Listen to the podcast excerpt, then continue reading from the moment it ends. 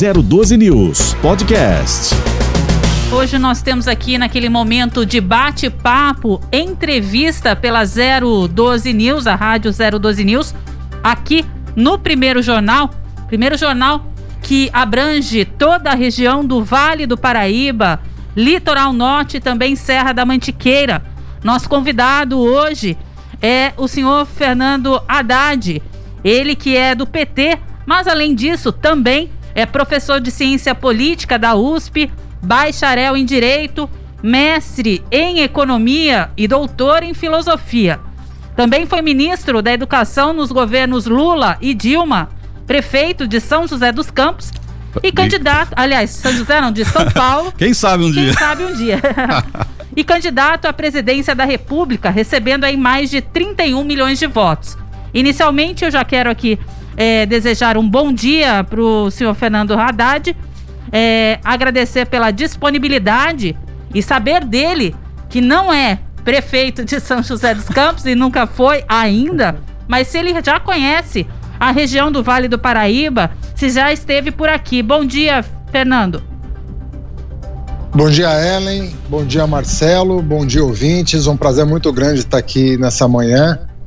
Claro, qual é o paulista, paulista que não conhece o Vale do Paraíba? Você sabe que toda a riqueza de São Paulo, é, do estado de São Paulo, começou aí. Eu tive a honra de, como ministro da Educação, instalar o campus da Universidade Federal de São Paulo, em São José dos Campos, além de vários campos do Instituto Federal também na região. Então, eu, como ministro da Educação, levei é, muitas oportunidades educacionais, fora ProUni, né? Nós fizemos vários convênios com instituições de toda a região no, no meu tempo de ministro. Então, todas as bolsas do ProUni eh, foram feitas por convênio com instituições particulares da região do Vale. Então, ProUni e Reúne, como a gente chamava o plano de expansão das universidades e institutos federais, eh, o, vale, o Vale do Paraíba recebeu um aporte de recursos do Ministério da Educação bastante importante enquanto eu era ministro, eu tive a oportunidade de visitar várias vezes a região para celebrar esses acordos todos. De maneira que nós temos muito orgulho do que o Vale do Paraíba representa para São Paulo e entendemos a região como um polo de desenvolvimento tecnológico extraordinário, que precisa ser retomado, inclusive, para a geração de empregos de qualidade para a juventude paulista. Então, é uma honra estar aqui com vocês e poder conversar sobre os temas nacionais e locais. Bacana, senhor Fernando. A gente é, já iniciou o bate-papo, mas eu gostaria de perguntar para o senhor como vem sendo esse período de isolamento. O senhor que é aí um apreciador da música e também da literatura, tem aproveitado mais esse período em casa para dedilhar aí as cordas do violão? Você sabe que o, paulistano sofre muito com o trânsito, né? Sim. A cidade é muito grande e os deslocamentos não são simples de, ser, de, serem feitos. Mesmo por transporte público, em que o São Paulo tem uma infraestrutura razoável de corredores de ônibus e metrô, a gente perde muito tempo no trânsito. E como as aulas eh, que eu ministro passaram a ser todas virtuais durante a pandemia, o tempo de deslocamento acabou sendo um tempo útil para você dedicar a mais leitura, a mais estudo.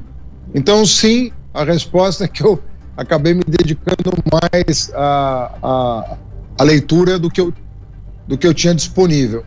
E isso, obviamente, me, me permitiu é, adentrar outros, outros temas né, que eu não conhecia tão bem e me aprofundar em, em assuntos que, que vão ser objeto, inclusive, do meu curso de pós-graduação na USP no semestre que vem.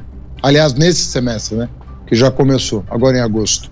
Bacana. É, o senhor, obviamente, já deve ter tomado aí a primeira dose da vacina contra a Covid-19. É, na sua visão, esse já seria então o princípio de uma volta aí à normalidade da vida aí de todos? Olha, Ellen, nós desde o começo sabíamos que duas providências teriam que ser tomadas.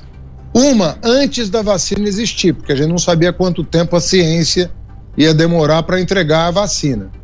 Antes da vacina existir, nós tínhamos que ter feito uso de máscara, distanciamento social e testagem em massa. Infelizmente, não fizemos a lição de casa. O ano passado morreram 200 mil brasileiros. Depois da vacina, nós tínhamos que ter nos apressado a comprá-la. E, infelizmente, o governo errou uma segunda vez e adiou a compra da vacina por quatro meses.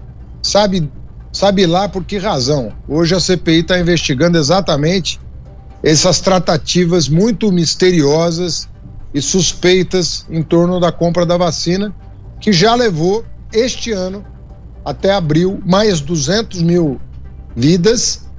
E o problema é o seguinte: nós ainda estamos com um número de cerca de 1.500 mortes por dia, o que é um número elevado. Então, aquele que está me ouvindo, aquela que está me ouvindo, não é hora de baixar a guarda, não é hora de abandonar a máscara, não é hora de abandonar o álcool em gel, não é hora de é, se aproximar mais do que um metro e meio das pessoas, manter o distanciamento de um metro e meio com máscara, com álcool. Mesmo vacinado, você pode transmitir para quem ainda não tomou vacina e quem não tomou vacina ainda está sujeito a uma enfermidade grave, com risco de ser entubado. Então, as pessoas têm que compreender que todos nós ainda temos que ter muito compromisso e responsabilidade no nosso comportamento, nos nossos hábitos, até que a gente atinja aquela imunidade superior a 70%, que aí sim as pessoas vão poder, inclusive, é, transitar pela cidade sem máscara. Mas ainda nós estamos um pouco distantes desse dia e temos que nos cuidar e continuar pressionando o governo pela, pelo ritmo de vacinação. Perfeitamente. Nós temos também aqui, senhor Fernando, a, a, o meu colega de bancada, o Marcelo Rocha, que vai participar conosco aqui, inclusive é, na intervenção aí com, relações a, com relação a alguns questionamentos para o senhor também. Até mesmo. Claro. Bom, bom, muito bom dia, Fernando. Muito obrigado mais uma vez pela sua presença aqui com a gente. É o seguinte, é, nessa questão realmente da retomada, é, o uso contínuo da máscara, que é uma necessidade no mundo inteiro, a gente está vendo o avanço da variante Delta no Brasil. Algumas cidades já estão identificando essa variante, que é uma é mais contagiosa, ela tem um poder de transmissibilidade maior. E o governo do estado anunciou agora uma ampliação né? Da, das atividades econômicas, né? Até às 11 horas da noite, no comércio, enfim. É, queria saber da opinião do senhor. O senhor acha que é uma medida positiva para este momento? Olha, na verdade, eu acho que o governo do estado ele, ele foi muito ambíguo, ele vacilou muito de atitude ao longo da pandemia. Ora indicando um determinado comportamento, e ora indicando outro, e deixou os prefeitos um pouco perdidos nessa história. O aumento de impostos também acabou prejudicando tanto as empresas que as empresas passaram a ter um argumento a mais para pressionar o governador a reabrir as portas. As portas. Né, quem quer, é, o governo que quer cobrar mais imposto das empresas não pode impedi-las de pagar os impostos que o próprio governo reivindica. Então, eu acho que foi uma gestão equivocada, é, sem uma matriz de risco, sem um gabinete de crise que orientasse os prefeitos, que cada um tem uma realidade, não é a mesma realidade em todo o estado. O estado é muito grande, o estado é um país e você precisava ter uma orientação maior para salvar vidas com o menor dano possível à economia, que também importa. Então, eu acho que a, a gestão da crise pelo governo do estado não foi boa. Tanto é verdade que o número de óbitos em São Paulo, proporcionalmente à população, é maior do que no país. Então, não foi adequada. E nós não podemos ter uma solução igual para todo o estado, porque as realidades dos municípios e das regiões não é a mesma. Inclusive no que diz respeito à volta às aulas, vale o mesmo argumento. Existem cidades que estão numa condição que permite, com muita cautela, com rodízio de alunos, com uso do segundo turno, retomar algum tipo de aula presencial e outros municípios que não têm a menor condição de fazer isso, porque ainda estão com um índice de transmissibilidade superior a um, o que significa que a pandemia está aumentando e não diminuindo, apesar do avanço da vacinação. Então, é, crise não é fácil enfrentar, você precisa conhecer gestão pública, para conseguir enfrentar uma pandemia desse tipo e infelizmente o governador não tinha é, experiência administrativa na gestão pública, imaginou que fosse igual uma empresa e não é uma empresa. Um estado é uma coisa muito diferente. Um ministério, um país, são coisas muito diferentes. Você tem que ter um tipo de sensibilidade que nem sempre alguém que vem só com a experiência do setor privado tem. Perfeito. É, nós temos visto também aqui muita, muitos prefeitos, da, principalmente da nossa região, região litoral norte, alguns prefeitos de cidades menores, que estão reclamando muito com a quantidade de vacinas que estão sendo distribuídas. O governo ontem também anunciou, o governo João Dória, é, que vai trazer mais vacinas da Coronavac, vai antecipar a entrega de vacinas do Butantan para o Ministério da Saúde, para o Sistema Nacional de Imunizações. Só que, de um outro lado, na prática, a gente vê essas prefeituras aqui, inclusive o nosso prefeito aqui da região do Litoral Norte, de Ilhabela, esteve em Brasília pedindo mais vacinas para a região de Ilhabela e alguns prefeitos reclamando com a falta de vacinas. Até São José dos Campos, até a semana passada, retrasada, teve falta de imunizantes, não deu para abrir um novo grupo. Agora agora chegaram mais vacinas, a coisa começou a andar novamente. É, não é meio ambíguo isso aí também, anunciar estamos anunciando chegada de vacinas e na prática ter essas quantidades de, essas discrepantes? Olha, Marcelo, nós temos que fazer justiça a um instituto que orgulha todos os paulistas, que é o Instituto Butantan. É uma entidade centenária, é uma, não, é, não é uma coisa de governo, é uma coisa de Estado, é uma instituição de Estado, e nós temos que, eh, nós temos que homenagear a ciência brasileira, porque os cientistas brasileiros se dedicaram como, como poucos ao combate à pandemia, com muita seriedade, inclusive sofrendo desgaste na opinião pública, porque recomendavam aquilo que a ciência indicava. E nós temos que festejar a ciência brasileira. O Butantan, assim como a Fiocruz, estiveram sujeito, sujeitos a, a uma pressão política enorme. E isso é absolutamente indevido. Você não pode misturar é, uma instituição de pesquisa com o seu projeto político, é, como forma de você se projetar de forma é, propagandística com fins eleitorais. Então, eu achava que o Butantan tinha que ter um protagonismo maior e não menor. Não deveria ficar atrás né, do, do, dos políticos, mas ser a linha de frente da orientação da pandemia no estado de São Paulo e no Brasil, porque o Butantan não serve apenas ao estado de São Paulo. Ele é sustentado pelos impostos pagos pelos brasileiros, né, não só pelo, pelos paulistas, e ele é um orgulho dos paulistas que serve o país. Isso deve orgulhar a nós todos. Né? É uma instituição criada por São Paulo, mas que serve ao Plano Nacional de Imunização desde que foi fundado. Então, eu acho que sim, você tem razão quando você diz que misturaram estações e que muitas vezes a credibilidade né, do programa ficou, comprometido pelo mau uso político que se fez. O Programa Nacional de Imunização nunca foi politizado. Queria lembrar o ouvinte, nunca, nunca houve, desde o tempo dos militares, quando foi criado, nos anos 70. Ele nunca foi politizado. Quando você politiza ações de Estado, começa uma guerra e um tensionamento que acaba prejudicando o cidadão com desinformação, com frustração, como é o caso da vacina que não chega, e assim por diante. É, agora, é, Fernando, é, o senhor acredita também que nós temos aí na condução do, né, do governo federal o nosso presidente atual ele é um dos primeiros, ou foi um dos primeiros a destacar aí a falta de confiança é, no que se refere à ciência. O senhor acredita que isso também possa ter contribuído é, muito com relação aí ao Instituto é, Butantan aqui no estado de São Paulo? Sim, o, o Bolsonaro, desde o começo da, da pandemia, infelizmente, é um dos poucos chefes de Estado do mundo que promoveram, é, que promoveu um remédio ineficaz, né, o, o, chamado tratamento precoce com cloroquina, que em pouco tempo se percebeu que não funcionava. Veja você que há mais de um ano que já os estudos demonstraram a ineficácia da cloroquina. Não que não tivesse sido tentado, foi todos os remédios foram tentados E isso foi feito em laboratório, com teste como manda a ciência, mas logo se percebeu que não havia tratamento precoce. Não obstante isso, o presidente Bolsonaro continuou defendendo o tratamento precoce e aquilo que funciona, que é a vacina, ele adiou quatro meses a compra.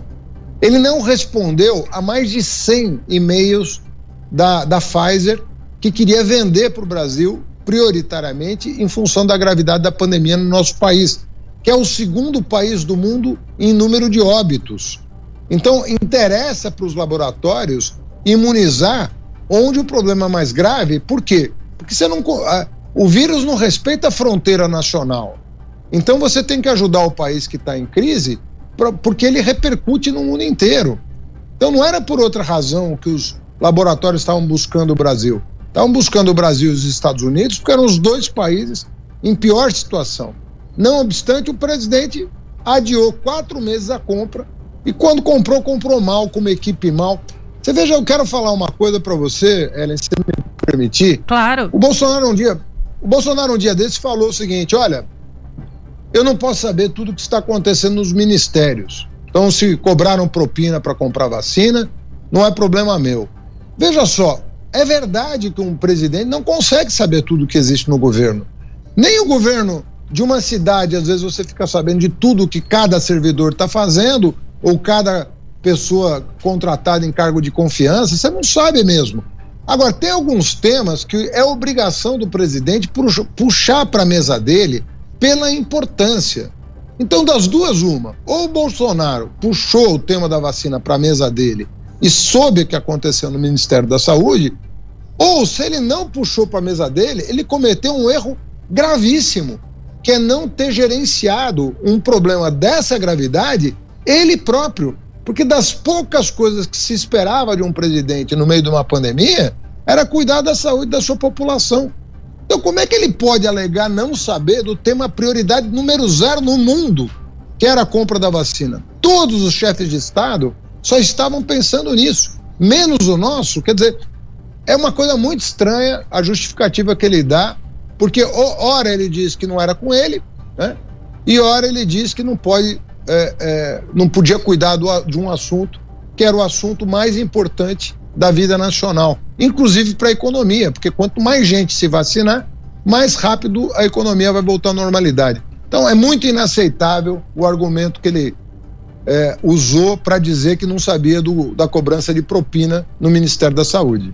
Perfeito. É, ainda falando sobre essa questão e toda essa problemática é, em torno aí da pandemia, da questão da compra de vacinas, dessa CPI que estamos aí acompanhando ao longo dos últimos tempos aí, eu queria saber do senhor, o senhor acredita que por tudo isso que, que a gente vem tendo conhecimento, o senhor acredita que possa ocorrer de fato um impeachment do Bolsonaro por conta disso?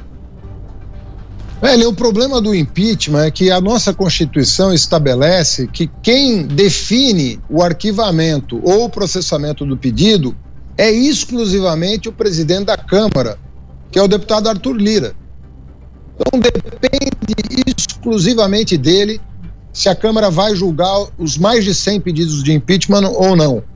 Eu entrei, eu próprio entrei, junto com o deputado Rui Falcão, com um processo no Supremo Tribunal Federal para que o Supremo, pelo menos, determine um prazo para que o Arthur Lira julgue esses pedidos. É óbvio que eu não posso pedir no Supremo para ele abrir o processo, mas eu posso pedir no Supremo para ele tomar uma decisão, se abre ou não. Porque ele está sentado ah, em cima de mais de 100 pedidos e ele simplesmente está comodamente dizendo que não vai, não, não, não tem interesse em decidir eu acho que ele não tem a prerrogativa de não decidir. Ele tem a prerrogativa de arquivar ou processar. Mas de não decidir, na minha opinião, ele não tem essa prerrogativa. E isso é muito cômodo para ele. Por quê? Porque na hora que o Centrão é, senta com o Bolsonaro para negociar a verba, bota a faca no pescoço dele e diz: olha, se você brincar com a gente, nós vamos te tirar daqui. Então cede orçamento secreto, cede cargos para o Ricardo Barros botar gente no Ministério da Saúde para negociar com os laboratórios, na surdina. E aí o que está acontecendo? O governo foi totalmente corroído. Corroído por causa que o Arthur Lira nem julga e nem arquiva. Isso é que nós temos que evitar no Brasil, porque nós estamos dando uma arma na mão do Centrão e a gente sabe que o Centrão está preocupado com tudo menos com o país. Perfeito, Marcelo.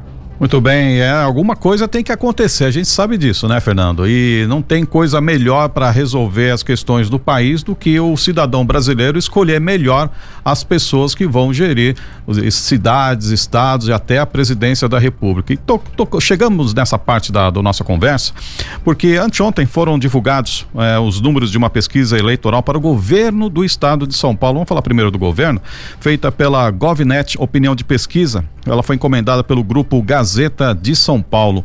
Em um cenário para uma pesquisa para o Palácio dos Bandeirantes, o Geraldo Alckmin, ele lidera nessa, nessa pesquisa recente a preferência dos eleitores com 16%.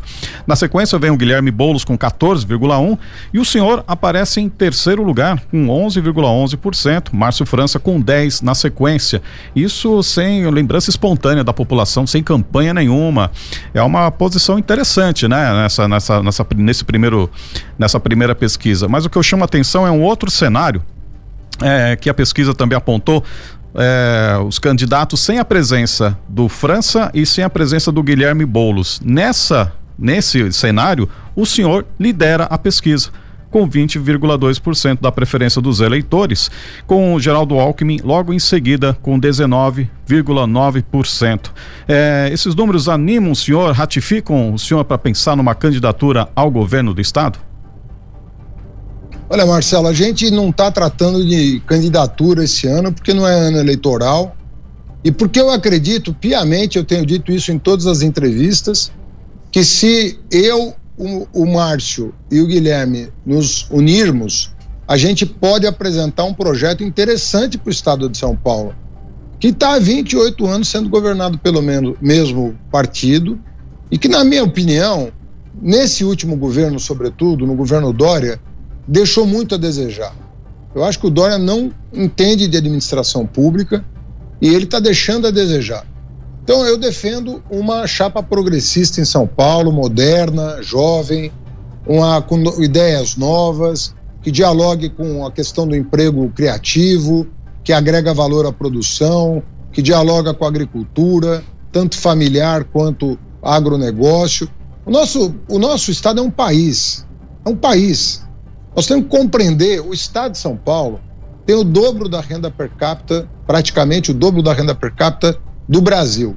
Isso coloca o, estado de São Paulo num país eh, como se fosse um país desenvolvido.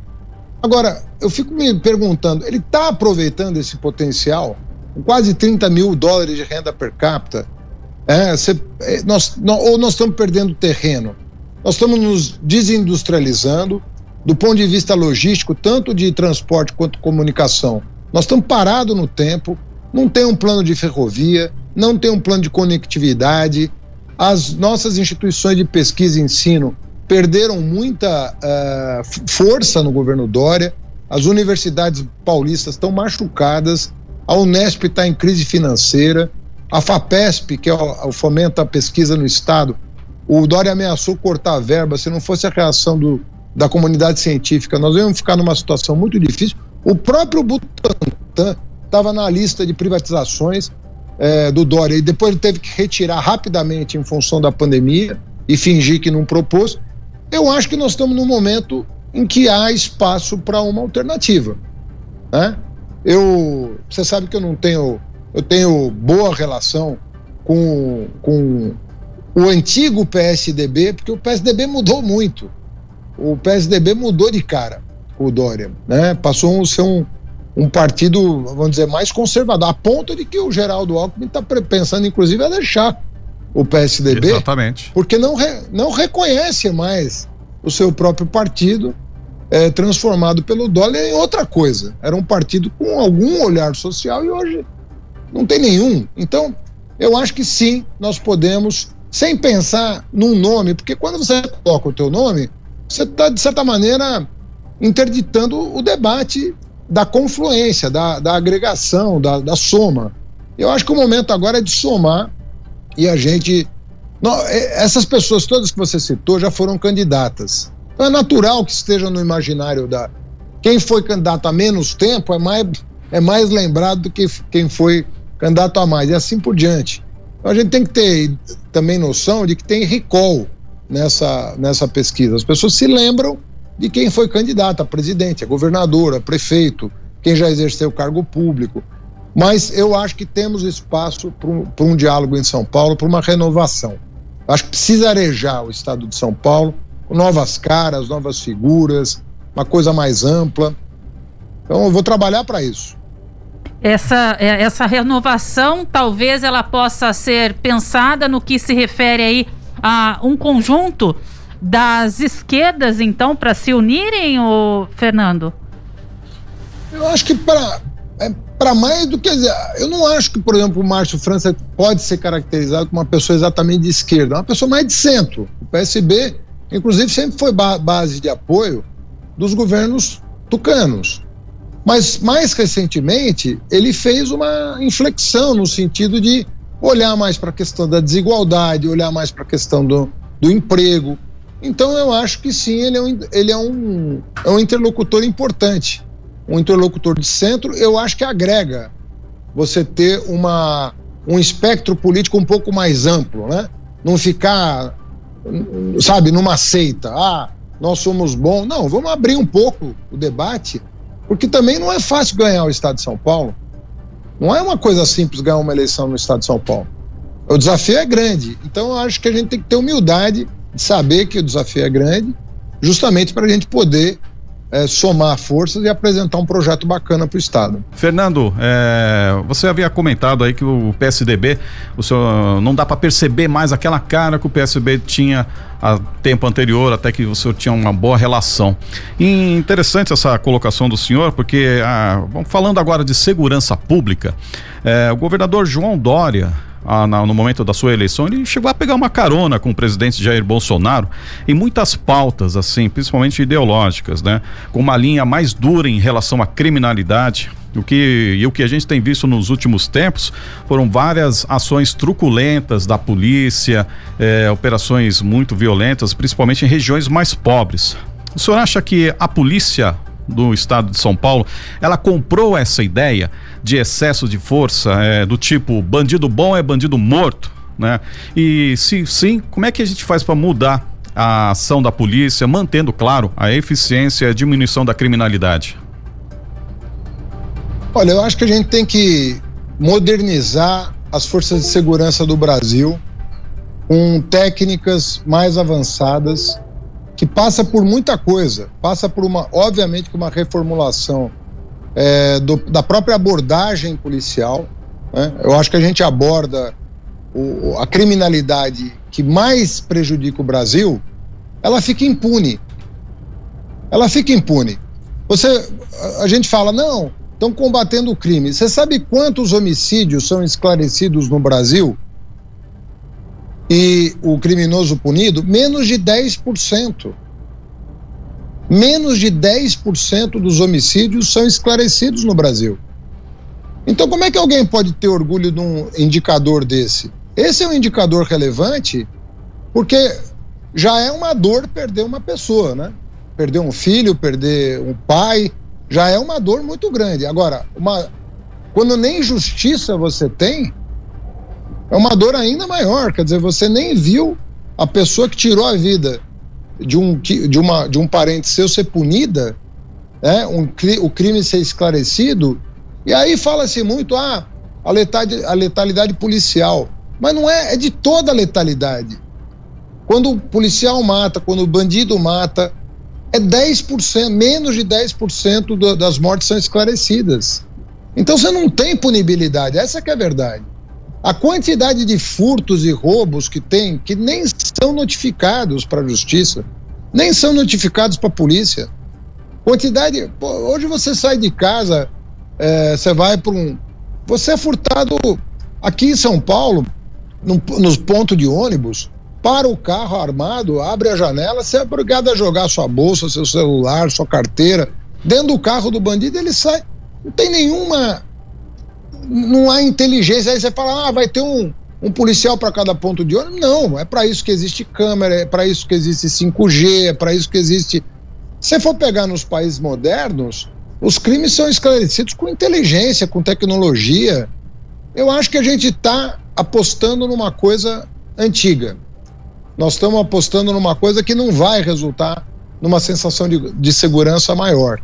E o pior não é isso. O pior é que quando você tem meta de, de prisão em flagrante, por exemplo, você acaba focando toda a ação policial naquele pequeno delito que em alguns países nem às vezes nem é crime, sabe? E, e, e o, o, delito sério, o, a, o assalto à mão armada, o furto de coisas valiosas, os crimes cibernéticos, tem de gente perdendo dinheiro com crime cibernético, os assassinatos, os estupros, você acaba não tendo foco. Então, quantos estupros são punidos no país? você, você já imaginou o que, que é, uma, o que, que é esta violência para uma pessoa? E quantos são punidos? Quantos homicídios são punidos? Quantos latrocínios? Quantos roubos com a, a mão armada? Você só vê o foco todo numa, numa, num programa de meta que não faz o menor sentido. Então nós deveríamos alterar isso. Nós deveríamos premiar a Polícia Civil, a Polícia Militar, por exemplo, por homicídio esclarecido. Isso deveria ser um foco interessante da nossa ação e oferecer para a Polícia Civil e Militar, né, por estupro esclarecido, punido. As nossas meninas estão aí vulneráveis no, nos campos universitários, né, nas ruas. É, durante, tem muita gente que trabalha à noite, mas não é porque quer, é porque é o que tem. Quantas mulheres nesse país trabalham à noite e, e pegam transporte público para chegar em casa? Você vai deixar essas pessoas vulneráveis? Quantos estupros são esclarecidos? Um número muito pequeno. É muito pequeno. Então eu acho que a gente tem que mudar um pouco o foco. Sabe? O nosso foco deveria salvaguardar as famílias vítimas de crimes bárbaros, como homicídio, estupro, latrocínio. O foco da polícia tem que ser esse. É, isso exige um, uma, uma outra eh, premiação, um outro tipo de premiação, de valorização do profissional, né? E de investimento em tecnologia, em inteligência. Se a gente fizer isso, nós vamos colher os frutos dessa, dessa mudança. Muito bom. É, Fernando, mais uma, agora vamos para a nossa última, um último questionamento. É, saiu também uma pesquisa do Instituto Ipsos Ipsos, divulgado nesta semana com a disputa direta entre um, um cenário, uma disputa direta entre Lula e Bolsonaro à presidência. Lula venceria com folga, com 58% contra 25 votos de Bolsonaro. O ex-presidente também venceria em outros cenários, viu? Contra, diretamente contra Sérgio Moro, Ciro Gomes, Henrique Mandetta. Como é que o senhor vê essa disputa nessa, nesse momento? É, como é que é a sua perspectiva em relação à eleição presidencial, ainda mais que tivemos outros candidatos é, virtuais, candidatos que cancelaram, desistiram, como Luciano Huck, o João Amoedo, do, do Partido Novo. Como é que o senhor percebe a sua sensação até 2022? Olha, Marcelo, eu não, eu não vejo muito espaço para terceira via, porque eu acho que está muito. Se o eleitor do Lula está muito convicto de que nós temos que voltar para um plano de desenvolvimento nacional. E o Lula está muito aberto ao diálogo com forças democráticas do país, sabe dos riscos que o, que o país está correndo. Esse isolamento do Brasil no mundo é uma coisa muito ruim para o Brasil. Nós não temos amigos na América do Sul, na América do Norte, na Europa, entre os BRICS. Nós, no Oriente Médio também, agora com a queda do Netanyahu, o Bolsonaro acabou perdendo o último uh, apoiador depois da derrota do Trump. Ele está praticamente isolado. Esse isolamento para um país como o Brasil não orna. O Brasil é muito importante no mundo. Tudo bem, nós não somos mais a sexta economia, Somos a décima terceira, mas se a gente não fizer nada, nós vamos ser a vigésima daqui 10 anos. Por quê? Porque nós estamos isolados. Então, o, o, Lula é uma pessoa que tem um passaporte no, no mundo muito incomum. É uma liderança que consegue passar a mão no telefone e ligar para o Putin e falar duas horas depois com o Putin, com o Xi Jinping, com o Macron e assim por diante. É uma pessoa que tem muito trânsito internacional. Então, eu acho que o Lula está fazendo o movimento correto de somar forças. A hora agora é justamente de união do país, retomada do desenvolvimento, tirar o país do isolamento, reconstruir o, o, o Estado. Eu vejo pelo meu querido Ministério da Educação, onde eu passei oito anos da minha vida, estão desmontando o Ministério da Educação. A troco do quê? Quem é que ganha com isso? O desmonte dos programas que foram. Né? Você dá continuidade ao que é bom. Você não destrói o que é bom. Sabe? Eu dei continuidade a coisas que eu herdei do governo Fernando Henrique e criei novos programas. Por exemplo, o programa de expansão das federais, programa dos institutos federais, o ProUni, o Fundeb, são criações nossas, o novo Enem, o fim do vestibular, o SISU. Então, a, a verdade, a política pública é um desafio, porque é o seguinte, você tem que, ao ter uma alternância no poder, você tem que selecionar aquilo que é bom, manter e promover inovação para que o teu sucessor receba em melhores condições ainda é, o que você recebeu. Então eu acho, viu, é, Marcelo e Ellen, que nós temos que fazer um grande esforço de unidade. Eu fiquei feliz ontem, o pessoal me criticou que eu, eu celebrei, o, por exemplo, o Cristóvão Buarque, que foi ministro do Lula da Educação, ficou só um ano no cargo, saiu chateado do ministério, declarou voto no primeiro turno no Lula, sendo ele daquele, do partido Cidadania, que é um partido que no, até outro dia não estava se dando bem com o PT. Por quê? A compreensão de que a gente precisa fazer alguma coisa para tirar o país desse tensionamento que o Bolsonaro coloca o país todo santo dia. Todo dia tem uma tensão no ar, uma briga. Hoje, uma tensão com os militares, ontem com as igrejas, outro, anteontem com o judiciário, daqui a pouco com as polícias militares. Onde vai parar isso? Entende? Nós vamos construir o quê? dessa maneira. Então, eu acho que nós precisamos de um cara que tem uma, uma outra forma de se conduzir na política, sabe? Uma, uma altivez maior, uma experiência maior, de maneira que eu não vejo espaço para terceira via. Eu acho que vai ser Lula e Bolsonaro. Eu pretendo fazer o esforço que for necessário para agregar em torno de um projeto democrático, com mais liberdade, com mais respeito às instituições. Confio muito nisso. Muito bem. Agora faltam 17 minutos para as 9 horas da manhã. Muito obrigado, Fernando Haddad, pelo seu, uh, pelos seus esclarecimentos. Hoje, que é inclusive é o Dia Mundial, um dia da ciência, né? O dia do pesquisador. Nada melhor do que conversar com uma pessoa tão ligada a uma área tão importante quanto a ciência, os estudos e a educação. Mais uma vez, muito obrigado, viu? Obrigado, Marcelo. Obrigado, Ellen. Um abraço e um bom dia a todos os ouvintes. Ótimo final de semana e a gente agradece, claro, a participação e fica aí o convite para uma próxima oportunidade conosco aqui pelo primeiro jornal na 012 News. 012 News Podcast.